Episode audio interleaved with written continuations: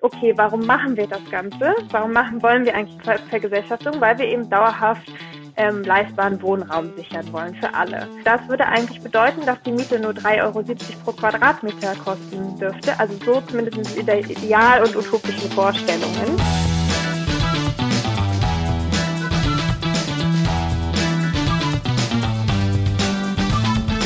Hallo und herzlich willkommen zu einer neuen Ausgabe von Gute Ideen, der Interview-Podcast von Startnext. Mein Name ist Shai Hoffmann. Ich arbeite in der Kommunikation von Startnext und äh, fühle mich sehr geehrt, jedes Mal diesen Podcast hier moderieren zu dürfen, weil wir äh, mit diesem Podcast spannende, inspirierende und mutige Menschen einladen, die mit uns ihre Geschichte, ihre Vision und ihre Ideen teilen. Und heute sprechen wir mit äh, der Initiative Deutsche Wohnen enteignen. Äh, habt ihr vielleicht schon aus den Medien mitbekommen. Und ähm, diese Initiative hat eine sehr erfolgreiche Crowdfunding-Kampagne äh, auf Startnext zu laufen. Und äh, alles äh, was ihr zu dieser Initiative wissen müsst, erfahrt ihr von keinen geringeren als äh, Anna und äh, Rabea, die heute hier zugeschaltet sind, natürlich alles Corona-konform, wie das sich gehört in einer Pandemie.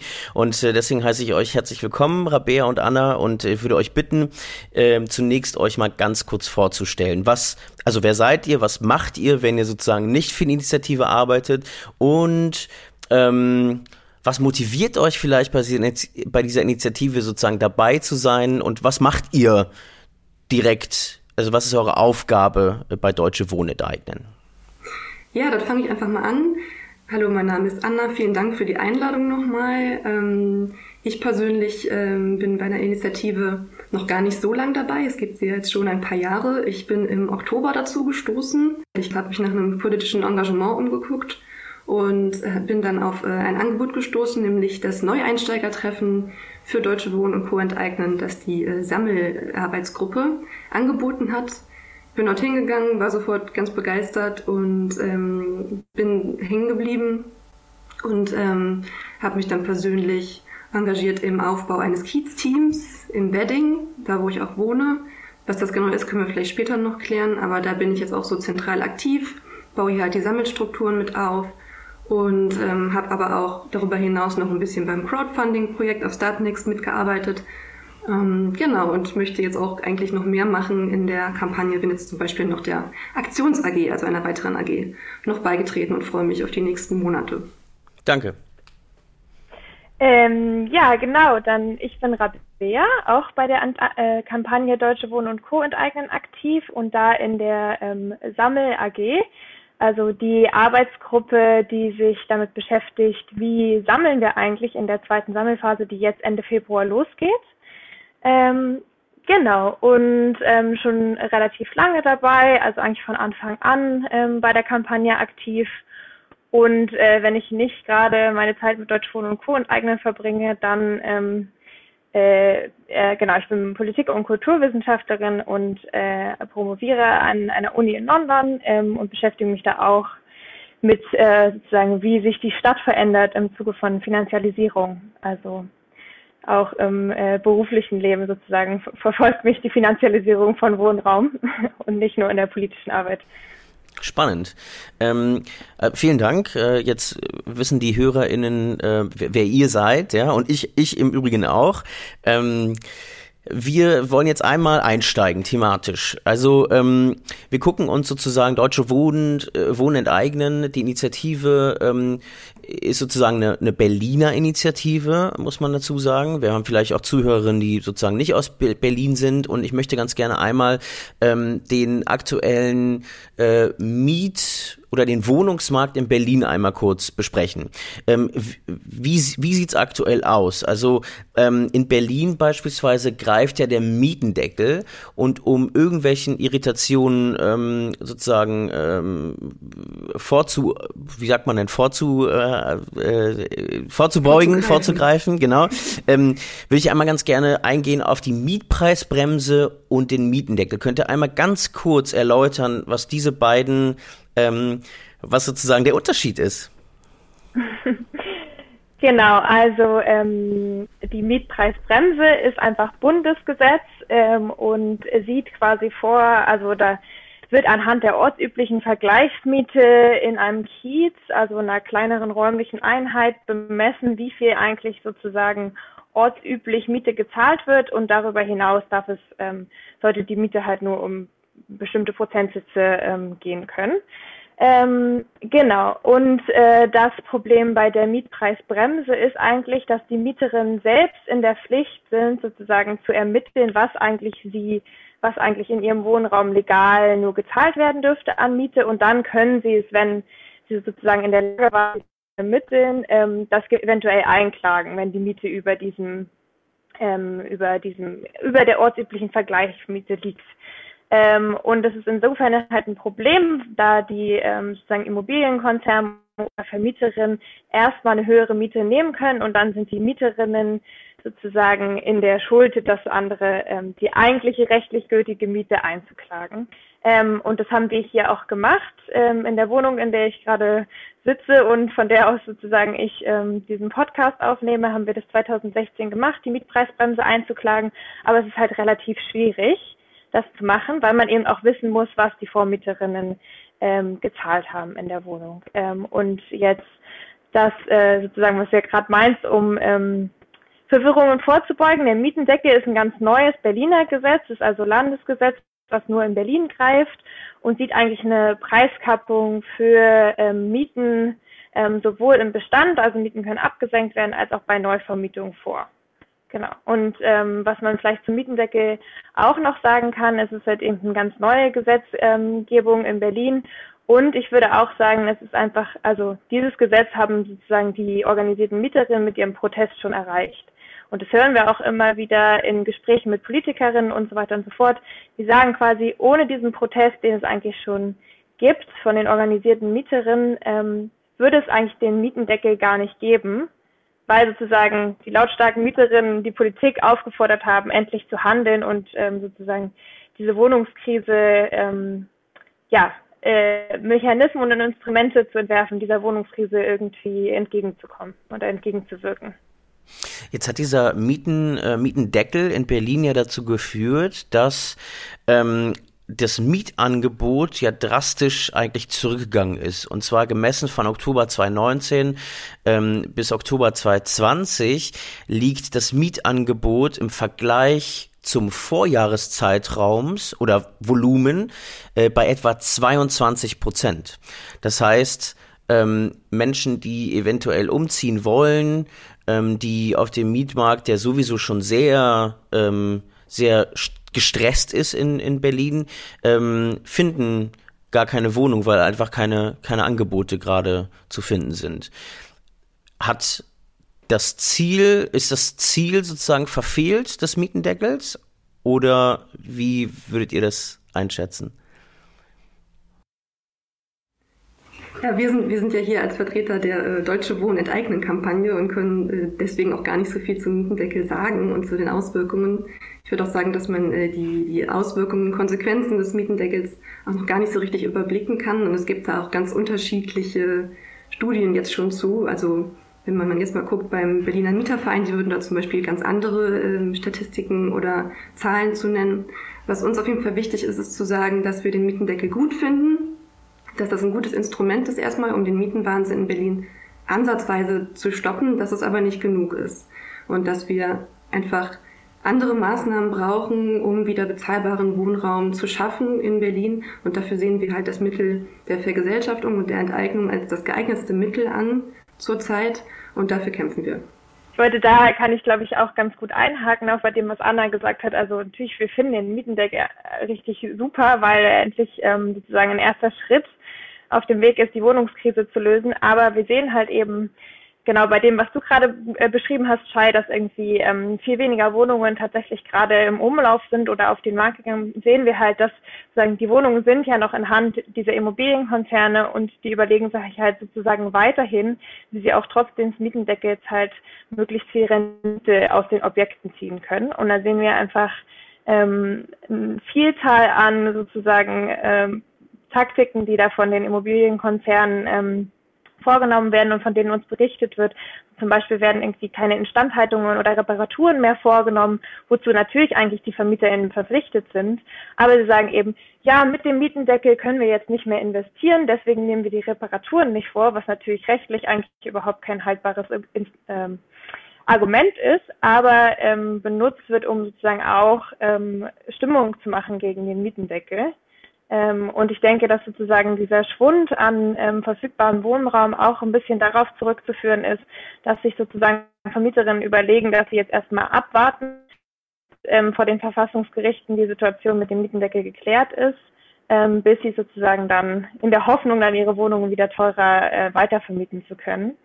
Und ähm, das zeigt sozusagen die Limitierung des Instruments und trotzdem, wie Anna schon gesagt hat, ist es auf jeden Fall ein erster Schritt in die richtige Richtung. Ist auf und dauert ja auch nur fünf Jahre lang. Also der Mietendeck ist jetzt nur für fünf Jahre beschlossen. Mhm. Und ähm, jetzt fordert ja die Deutsche Wohnenteignen ganz gezielt die Deutsche Wohnen, was eine sozusagen Immobilien, ein Immobilienunternehmen ist mit circa 110.000 Wohneinheiten zu enteignen, wobei ich den Begriff enteignen ein bisschen schwierig finde, sozusagen aus äh, einer historischen äh, Perspektive. Ähm, aber äh, Anna, du hast auch ganz richtig den Begriff der Vergesellschaftung schon eingeworfen. Ähm, also sozusagen die 110.000 Wohnungen ähm, der Deutschen Wohnen, aber auch anderer ähm, Immobilienunternehmen wie Vonovia, Akelius, Pierce Global, Heimstaden, äh, Covivio und so weiter ähm, zu vergesellschaften Gesellschaften. Ähm, was, was genau kritisiert hier eigentlich an der Deutschen Wohnen? Also warum, warum wollt ihr diese Wohneinheiten von der Deutschen Wohnen vergesellschaften? Ja, also wir ähm, nennen uns ja Deutsche Wohnen und Co. enteignen, das möchte ich nochmal betonen. Ähm, das heißt, wir haben ein ganzes Arsenal oder ein ganzes Spektrum von ähm, Enteignungskandidaten, die unter diese 3000 ähm, Wohnungsmarke sozusagen fallen und die nach unserem ähm, Empfinden halt enteignet werden sollen, weil sie eine so große Marktmacht haben. Ähm, und das ist auch so ein bisschen der Knackpunkt, wenn jemand also tausende Wohnungen am Immobilienmarkt in Berlin besitzt, dann ist er ein Player, ein, ein, ein Player, der nicht nur irgendwie ein Vermieter ist, sondern auch eine politische Kraft, der äh, politisch was bewirken möchte. Und das sieht man ja auch schon zum Beispiel, dass Großkonzerne mobil machen gegen den Mietendeckel oder auch klagen gegen die gegen den Mietspiegel hat zum Beispiel Deutsche Wohnen gemacht, gegen den Mietspiegel ähm, geklagt, sind sie zum Glück gescheitert. Aber ich will noch, noch mal betonen, dass wir nicht nur die Deutsche Wohnen im Blick haben, sondern viele andere ähm, Vermieter auch ähm, ja, haben in den letzten Jahren und Jahrzehnten eigentlich kann man das sagen, ein systematisches äh, Entmietungsmanagement betrieben. Das heißt, sie haben alle möglichen Hebel in Bewegung gesetzt, um Mieter zu verdrängen. Durch Eigenbedarfskündigung, durch Modernisierungsankündigungen, durch äh, Schikane kann man teilweise auch schon sagen, durch Verrotten und Verfallenlassen vieler Wohnungen, um halt die Wohnungen neu vermieten zu können, weil sie dann einen deutlich höheren Preis dafür nehmen können, als die Bestandsmieten es jetzt, äh, wie, wie jetzt sind. Ja, also was Anna gerade, ähm, genau, wir suchen uns ja sozusagen oder wir wollen ähm, die Immobilienkonzerne äh, ähm, vergesellschaften, die mehr als 3000 Wohnungen ähm, in Berlin besitzen. Und Anna hat gerade ganz richtig gesagt, hat eine gewisse Marktmacht. Was man da vielleicht auch noch ergänzen muss, also diese Immobilienkonzerne, von denen da reden, also Deutsche Wohnen und Co. eben, Vonovia, Akelius, Covivio, Heimstand und so weiter und so fort, agieren ähm, als Vermieter in, in Berlin, benutzen aber die Wohnungen ähm, zur Finanzmarktspekulation. Also das sind eigentlich Finanzmarktakteure und genau daraus resultiert eben auch der Verwertungsdruck mit den Wohnungen, dass sie nämlich am Aktienmarkt, am Finanzmarkt Rendite mit diesen Wohnungen machen ähm, müssen oder wollen ähm, und daraus äh, genau resultiert dieser Verwertungsdruck, der sich dann eben bei ähm, uns Mieterinnen in schlechten irgendwie Mietkonditionen, also überteuerten Mieten, Entmietungsmaßnahmen bei Umwandlung in Eigentum, ähm, mangelnder Instandhaltung und so weiter und so fort ausdrückt. Also wir sehen ein ganzes, was Anna gesagt hat, hat ganzes Potpourri an Maßnahmen, die irgendwie Mieterinnen ähm, Bedingungen zum Teil auch zu leiden haben. Also bei einer Freundin von mir gerade, ähm, die wohnt am Cottbusser Tor in Friedrichshain-Kreuzberg, da waren einfach 18 Tage lang in einem deutschen Wohnhaus das warm Wasser, hat nicht funktioniert. Ähm, und äh, die Deutsche Wohnen war äh, kaum zu erreichen in ihrem Callcenter. Und bis dann irgendwie ähm, da die HandwerkerInnen vor der Tür standen, hat es halt noch mal länger gedauert. Das ist einfach nur ein Beispiel dafür, wie es was sozusagen für Auswirkungen auf Mieterinnen hat, wenn diese Wohnungen eben ähm, hauptsächlich eben Anlage- und Renditeobjekte und Vermögenswerte sind. Und ähm, wenn ich da noch ganz kurz ergänzen darf, das sagen die äh, großen Immobilienkonzerne sogar selber. Die sind in erster Linie nicht dafür da, Berlin mit günstigem Wohnraum zu versorgen, sondern ähm, äh, dafür halt die Konzerne, äh, ihren Aktionären äh, eine möglichst hohe Rendite zu bescheren. Und gibt zum Beispiel so ein schönes äh, Zitat aus dem Geschäftsbericht der Deutsche Wohnen, äh, ich weiß jetzt nicht mehr aus welchem Jahr, aber dort sprechen sie auch ganz offen von Maßnahmen mit Mietsteigerungspotenzial. Also es geht wirklich darum, äh, die Rendite zu erhöhen und nicht darum, guten, leistbaren Wohnraum zur Verfügung zu stellen.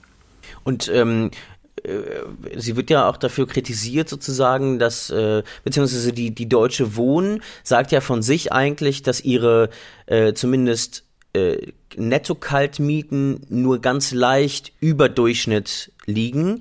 Ähm, aber oftmals äh, sozusagen äh, übersehen wird, dass über die Betriebskosten, die ähm, weit höher liegen sozusagen als der Durchschnitt in Berlin, ähm, da Profite gemacht werden.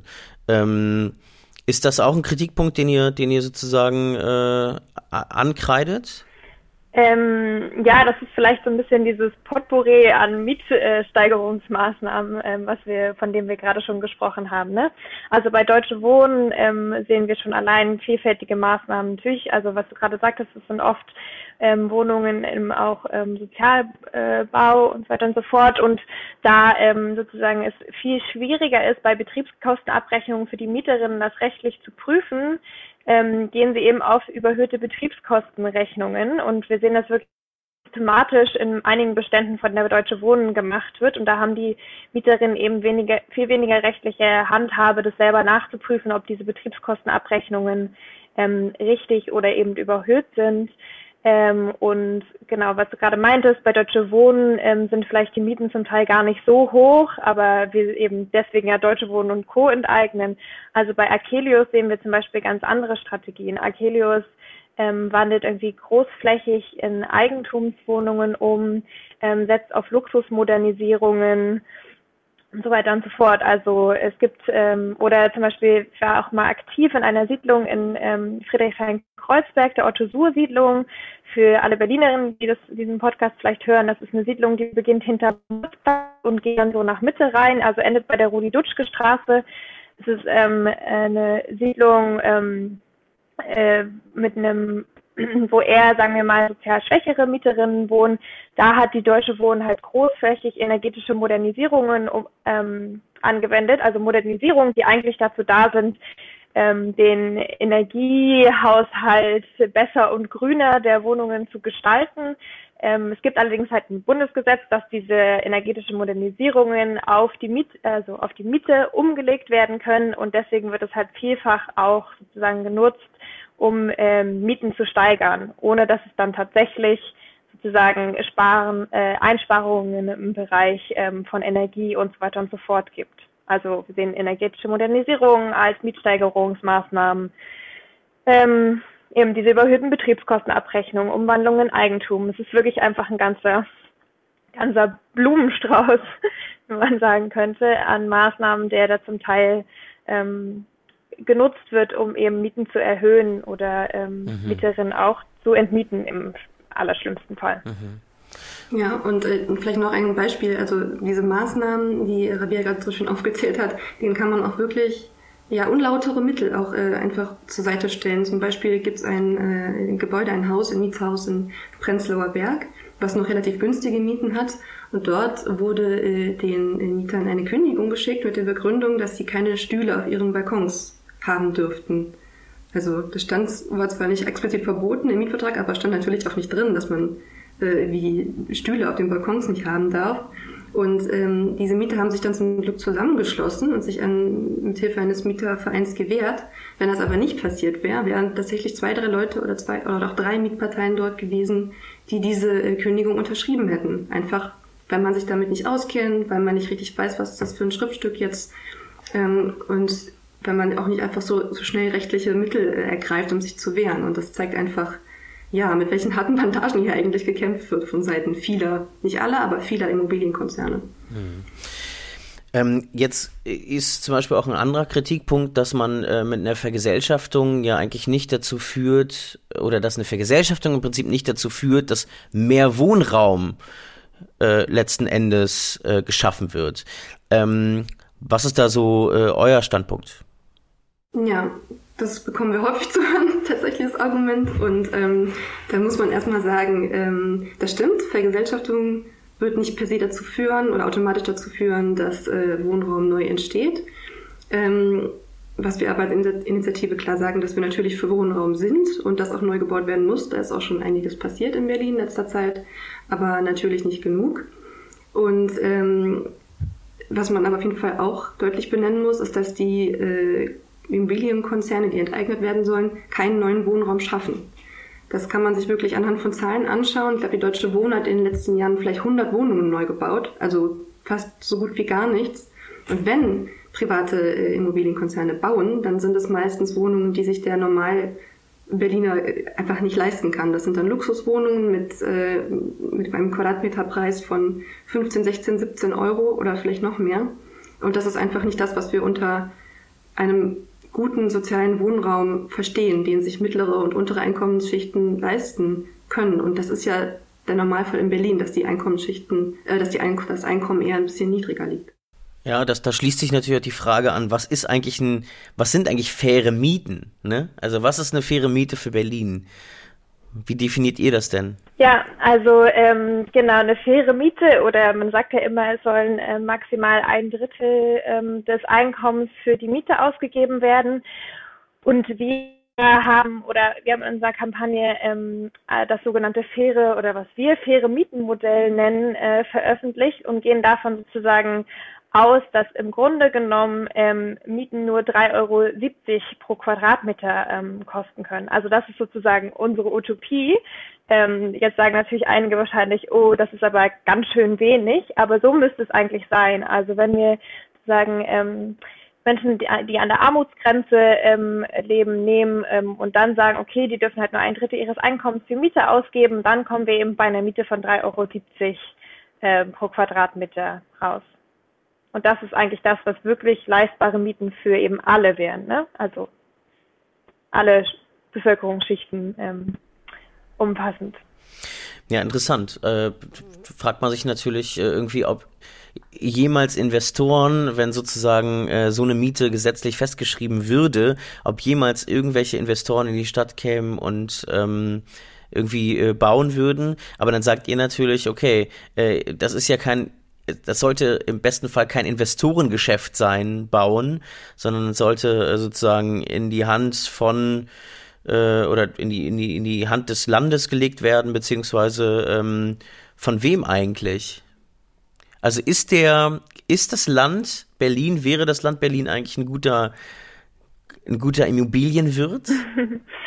Ja, ähm, genau, da kann man vielleicht ganz gut ähm, ansetzen. Also wir wollen ja eine Vergesellschaftung ähm, der Immobilienkonzerne nach Artikel 15 ähm, des Grundgesetzes ähm, und wir wollen eben nicht nur vergesellschaften, damit die dann in landeseigener Hand sind. Also das ist uns natürlich auch wichtig, dass wir den Bestand an kommunalen Wohnen deutlich erhöhen und eben diese Marktmacht, ähm, die Anna vorhin angesprochen hat, der Immobilienkonzerne damit brechen und eben genau den Bestand an kommunalen Wohnen erhöhen, aber wir wollen eben keine reine Verstaatlichung, sondern eigentlich ähm, im besten Fall wollen wir, dass die äh, Wohnungen nach äh, der Vergesellschaftung in einer Anstalt öffentlichen Rechts überführt werden ähm, und da sozusagen unter demokratischer Mitbestimmung der Berliner Stadtbevölkerung und der Berliner MieterInnen mitverwaltet werden.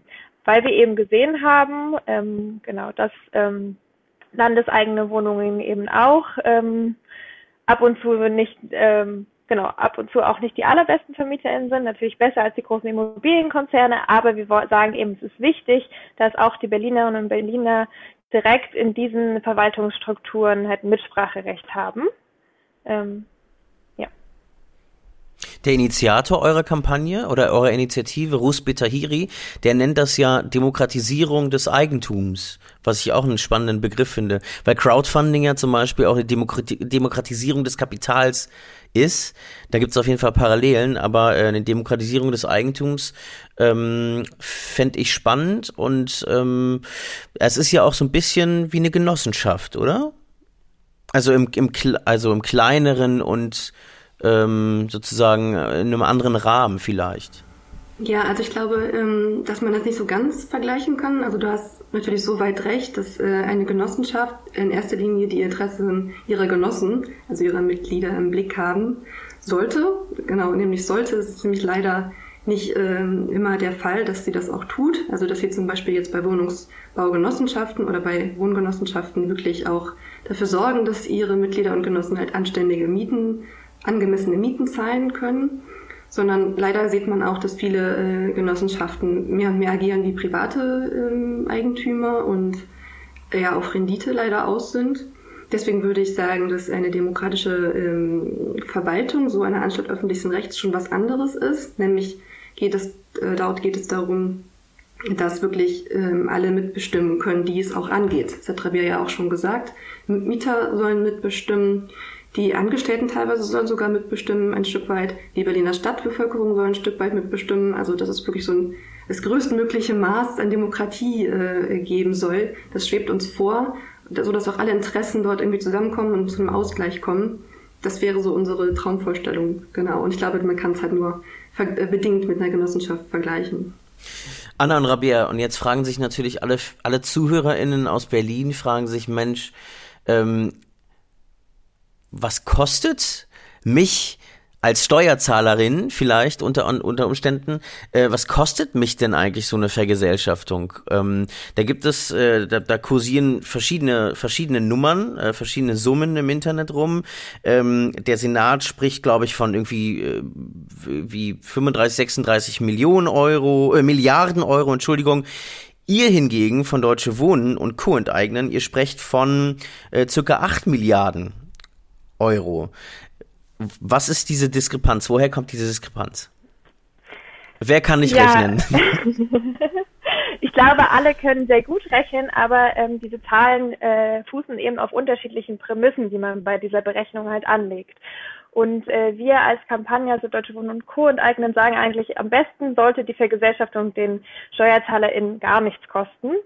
Ähm, aber vielleicht nochmal einen Schritt zurück. Also ja, es muss entschädigt werden, weil wir wollen eben nach Artikel 15 Grundgesetz äh, vergesellschaften und ähm, Artikel 14, der in irgendwie enger Verwandtschaft mit diesem Para Artikel 15 steht, ähm, sieht eben eine Entschädigung vor bei der Enteignung bzw. Vergesellschaftung. Und diese Entschädigung soll unter gerechter Abwägung der Interessen der Allgemeinheit. So ist es, glaube ich, formuliert. Also jetzt kein direktes Zitat, aber so in etwa steht es da drin, äh, passieren.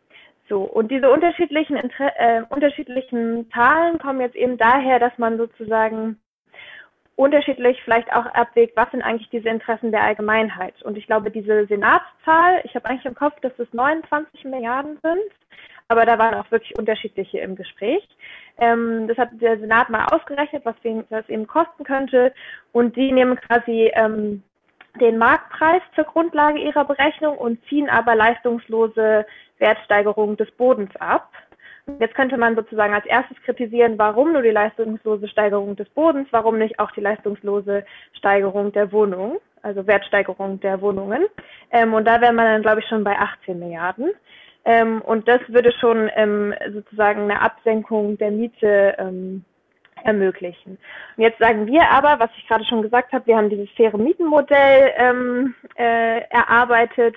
Wir sagen eigentlich, okay, warum machen wir das Ganze? Warum machen wollen wir eigentlich diese Vergesellschaft? Weil wir Ver Vergesellschaftung, weil wir eben dauerhaft ähm, leistbaren Wohnraum sichern wollen für alle. Das habe ich gerade schon gesagt, das würde eigentlich bedeuten, dass die Miete nur 3,70 Euro pro Quadratmeter kosten dürfte. Also so zumindest in ideal und utopischen Vorstellungen.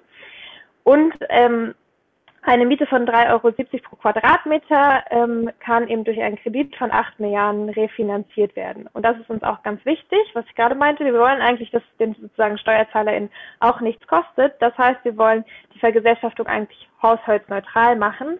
Das heißt, die Kredithöhe kann sich daran bemessen, wie viel sozusagen aus leistbaren Mieten ähm, refinanziert werden kann. Da ja. gehen natürlich. Und deswegen, man kann. Ja, bitte, Anna. Sorry. Sorry. Ähm, genau, ich würde nur kurz ergänzen wollen, dass ähm, die Entschädigungssumme wirklich nichts ist im Vergleich zu dem, was uns die Immobilienkonzerne jetzt schon kosten. Nämlich wenn man sich mal anschaut, was ähm, viele dieser Konzerne tun. Was tun sie? Sie sparen äh, oder sie sparen nicht Steuern, sondern sie ähm, hintergehen tatsächlich das Land Berlin um zum Beispiel die Grunderwerbsteuer durch sogenannte Share Deals. Das ist ein Beispiel. Und was man ja auch noch dazu sagen muss, ist, dass viele Berliner sich die Mieten nicht leisten können, deswegen auf Sozial- oder Transferleistungen angewiesen sind, zum Beispiel Wohngeld oder ja auch Arbeitslosengeld 1 und dass eigentlich dieses Geld direkt vom Steuerzahler weitergeleitet wird hin zu den Aktionären der großen Konzerne. Und das sind unglaubliche Summen und das alles würde wegfallen, wenn wir eine Vergesellschaftung hätten. Aber jetzt, ähm, jetzt, jetzt ist es ja so, dass es diese Shareholder gibt und äh, diese Shareholder werden ja, die spekulieren im Prinzip ja mit auf Bodenpreise, aber auch auf die Wohnungs, ähm, wie auf die leistungslose Wertsteigerung hast du es, glaube ich, genannt, der Wohnungen, aber ja. Ähm, was passiert denn, wenn, wenn man sozusagen nach euren Vorstellungen vergesellschaften und sozusagen ähm, entschädigen würde? Was würde denn dann mit den Shareholdern passieren? Also mit all denjenigen, die sozusagen ihre, und das sind ja auch teilweise kleinere Menschen, also kleinere Leute mit, mit irgendwie, ähm, die von ihrem Bankberater oder Bankberaterin irgendwie empfohlen bekommen haben, so hier, ähm, äh, nimm mal dieses Portfolio, investier mal da und da ist halt Deutsche Wohnen mit drin beispielsweise.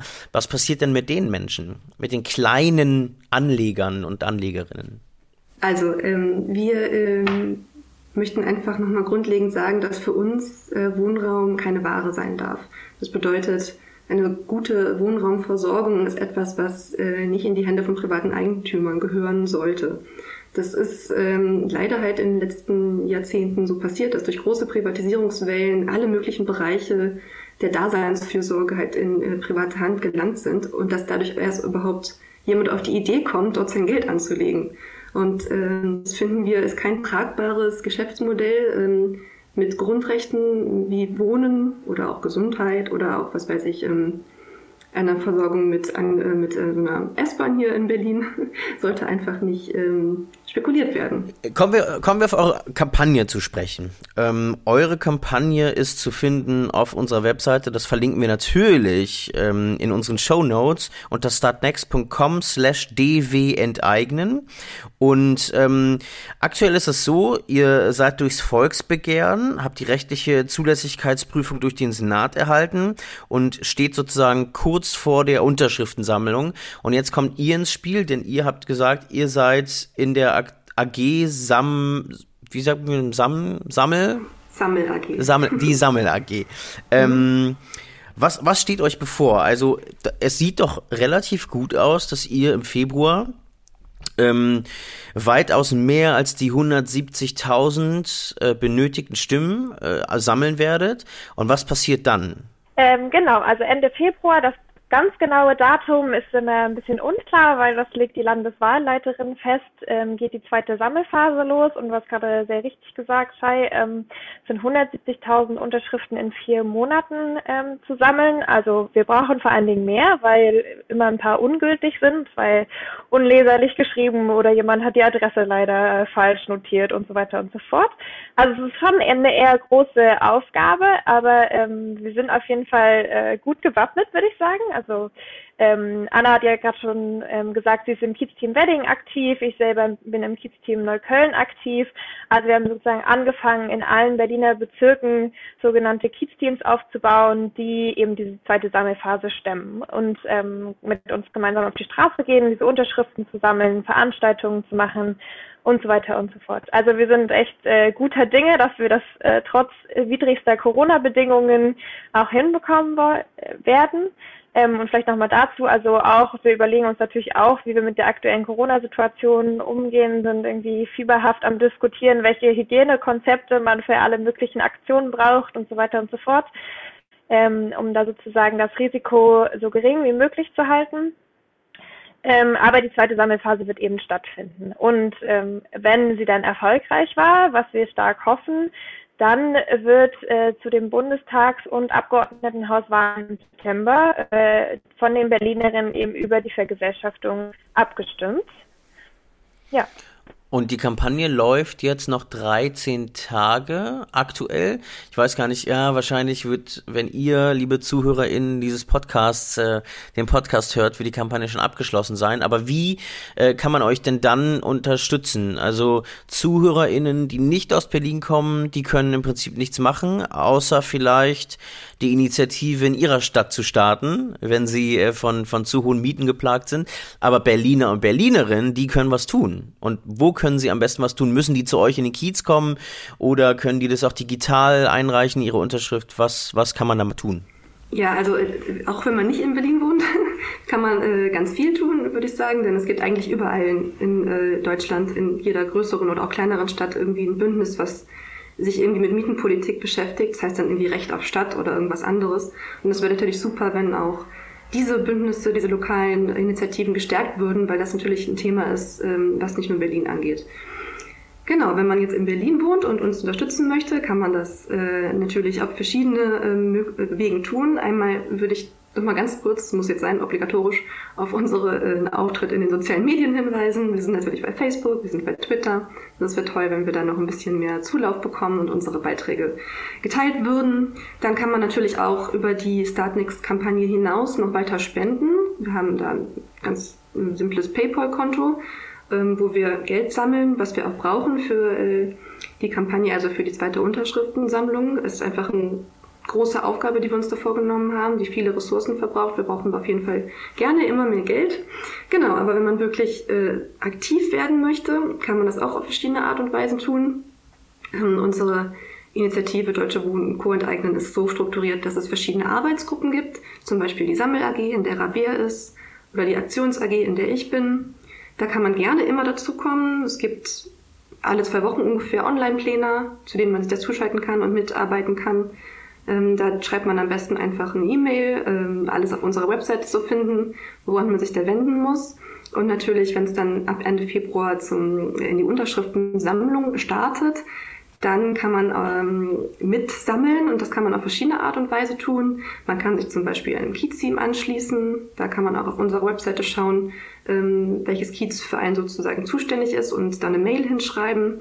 Ähm, es wird auch ähm, in ein paar Wochen auf unserer Webseite eine Berlin-Karte geben. Da sind sogenannte solidarische Orte verzeichnet. Das sind Spätis, das sind Restaurants, das sind Plattenläden, Kitas vielleicht sogar, ähm, die halt uns unterstützen und wo man unterschreiben kann, ähm, wo sozusagen dann Unterschriftenlisten ausliegen. Dort kann man auch äh, Listen, die man vielleicht selber irgendwo gesammelt hat, abgeben. Ähm, was auch ganz gut ist jetzt ähm, zu wissen in Corona-Zeiten ist, dass man äh, sich diese Unterschriftenliste auch selber ausdrucken kann. Also es gibt die als PDF einfach im Internet den, und äh, man muss das dann aber selber unterschreiben. Also leider kann man nicht online unterschreiben. Und als letztes kann man sogar noch einfach auf sein äh, Bürgeramt gehen im Kiez und auch dort unterschreiben. Also es gibt eine ganze Palette von Möglichkeiten, sich zu beteiligen. Und ihr seid aber ganz guter Dinge, dass, das, dass, das, dass ihr die Unterschriftenanzahl auch zusammenbekommt, oder? Das hat ja bei dem ersten Mal wahnsinnig gut geklappt. Wie viel, wie viel mehr Unterschriften habt ihr gesammelt? Ich glaube, ja, es hätten 20.000 sein müssen und waren 70.000, ne? Wow. Und auch 77.000. 77 ja. genau. Also in kürzerer Zeit. in kürzerer Zeit. Wir sind natürlich guter Dinge. Ähm, vor allem äh, in den letzten Wochen sind unglaublich viele Menschen zur Kampagne gestoßen. Also ich glaube, wir sind jetzt einfach mehrere hundert Leute, die alle hoch motiviert sind. Trotzdem muss man natürlich sagen, dass Corona äh, schon eine Herausforderung ist, weil auch in der ersten Phase viel gesammelt wurde, so an öffentlichen Plätzen oder bei Großveranstaltungen in Parks und so weiter. Und das fällt natürlich jetzt alles weg. Das heißt, äh, wir müssen uns so, so ein bisschen anders aufstellen ähm, und uns da Gedanken machen, aber wir sind eigentlich guter Dinge, dass wir das schaffen. Ähm, und wenn, wenn sozusagen jetzt ihr diese Unterschriften sammelt, es zu diesem Volksentscheid kommt, ähm, wo die Abstimmung ja sozusagen zeitgleich zur Abgeordnetenhauswahl und zur Bundestagswahl passiert. Ähm, gibt es danach, sozusagen, wenn das angenommen wird von den, von den Berliner und Berlinerinnen, gibt es danach irgendwie noch, einen, noch eine Gefahr, dass, äh, dass das gekippt werden könnte? Also wahrscheinlich vom, vom, ähm, wahrscheinlich vom ähm, Meinst du Verfassungsgericht? Verfassungsgericht. Ja, also ich meine, davon ist sozusagen fast schon auszugehen, dass natürlich ähm, zahlreiche Parteien, also Parteien meine ich jetzt nicht politische Parteien, sondern unterschiedlichste ähm, mhm. Akteure dagegen klagen werden in irgendeiner Form. Ähm, das ist ja auch ihr gutes Recht sozusagen, das zu tun. Ähm, wir sind uns ja, deswegen machen wir das auch ziemlich sicher, dass das alles rechtssicher ist. Ähm, es gibt ja auch äh, zahlreiche Gutachten, die das schon bestätigen. Ähm, und genau, wenn die, ähm, was wir sehr hoffen, äh, dass äh, die Berlinerinnen positiv dafür entscheiden, dass sie eben diese Vergesellschaftung wollen, dann ist eben der Senat beauftragt, ähm, dieses Vergesellschaftungsgesetz dann auch tatsächlich zu schreiben. Ähm, und genau, da wird es, glaube ich, dann in der wird weiterhin den politischen Druck ähm, äh, brauchen ähm, der Mieterinnen, ähm, die sozusagen weiterhin Lautstadt zeigen, dass sie diese Vergesellschaftung tatsächlich wollen, aber so ist dann der Werdegang. Wow. Dann äh, wünsche ich euch ganz viel Erfolg, äh, auch im Namen des gesamten Start Next Teams. Und vielleicht die allerletzte Frage. Ähm, wir, wir sitzen ja jetzt sozusagen hier in äh, verschiedenen Wohnungen, äh, zum Glück, sonst wäre es ja nicht Corona-konform.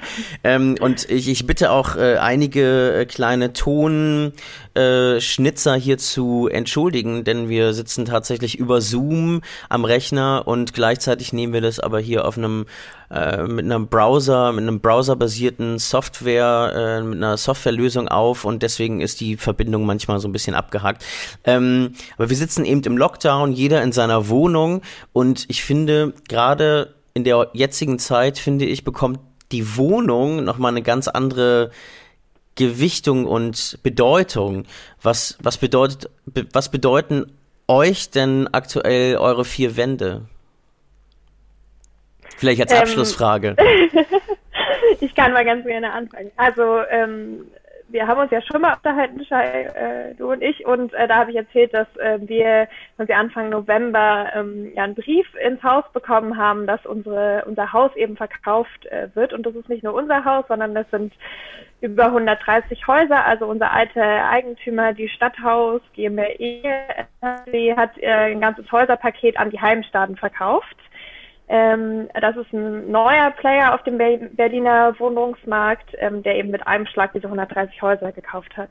Ähm, und äh, wir haben uns dann als Hausgemeinschaft hier zusammengetan. Äh, Wilde 3 heißt unsere Hausgemeinschaft und haben dafür gekämpft, dass für unser Haus das Vorkaufsrecht gezogen wird. Für unser Haus und für alle anderen Häuser in Neukölln. Und wir hatten tatsächlich eine Genossenschaft, die daran interessiert war, unser Haus zu kaufen. Das hat dann im Endeffekt leider nicht geklappt ähm, bei einer Abwendungsvereinbarung von der Heimstaden unterschrieben wurde und sie somit ähm, ihr Kauf sozusagen rechtskräftig wurde, aber sozusagen das als Anekdote, was mir meine Wohnung bedeutet. Also natürlich ist es mein Zuhause, aber es ist auch einfach sehr schön in diesem Haus ähm, mit meinen Nachbarinnen wohnen zu können, die ich jetzt durch diesen ähm, durch den Verka Verkauf, was leider kein schönes Ereignis war, nochmal viel besser kennengelernt habe und ähm, Genau, sobald es äh, die Situation wieder zulässt, ähm, dann irgendwie auch Hoffeste im Garten machen kann und so weiter und so fort. Das heißt, ich will auf hier, hier auf jeden Fall noch länger wohnen bleiben und ähm,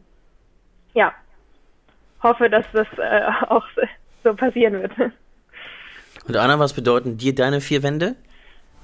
Ja, ich glaube, ähm, vielen, also allen Menschen geht es so, dass die vier Wände das persönliche Rückzugsgebiet sind, in dem man ähm, sich entspannt, sich erholt, so also sein kann, wie man will. Und was mir wirklich ganz oft im Kopf rumschwirrt, so in den letzten Monaten, ist, sind die vielen Menschen in Berlin, die keine Wohnung haben oder die vielleicht zur Untermiete wohnen und wieder raus müssen, die meinem Freund nochmal kurz ähm, Unterschlupf gefunden haben ähm, ich wohne ja in Berlin-Wedding, da ist die ähm, Arbeitslosenquote auch recht hoch und es gibt viele Menschen, die keine Wohnung haben. Und ja, also es ist einfach in diesen Zeiten besonders deutlich, was äh, die eigene Wohnung für eine Bedeutung hat und ähm, wie gut es ist, dass Wohnen eigentlich ein Menschenrecht ist. Und das, ja, ich fühle mich fast schon ein bisschen privilegiert, eine, eine Wohnung zu haben, ja.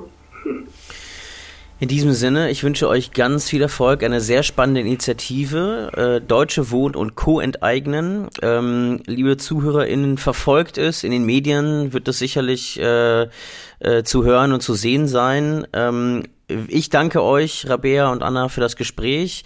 Vielen Dank auch allen Engagierten äh, eurer Initiative, die sozusagen auf die Straße gehen, in der Aktion AG sind und äh, sozusagen dafür sorgen, dass äh, man auch äh, erfährt von der Initiative. Und äh, falls du, liebe Zuhörerinnen oder lieber Zuhörer, äh, auch so eine Initiative starten willst, dann schau dir doch mal die Webseite an www.dwenteignen.de und äh, nimmst du Kontakt auf mit Rabea und Anna und äh, erfährst mehr, wie man sozusagen äh, bei dir äh, entweder sich einer Initiative schon anschließen kann oder vielleicht selbst eine Initiative starten können ähm, oder kannst. Genau, Danke fürs Zuhören. Wenn du äh, Gefallen an dieser Folge gefunden hast, dann bewerte sie gerne. Ähm, natürlich mit fünf Sternen mindestens. Äh, alles andere ist unzulässig. Ähm, und äh, danke fürs Zuhören. Vielen lieben Dank, Anna und Rabea. Und äh, wir sagen Tschüss, bis zum nächsten Mal. Danke fürs Zuhören. Dankeschön. Tschüss.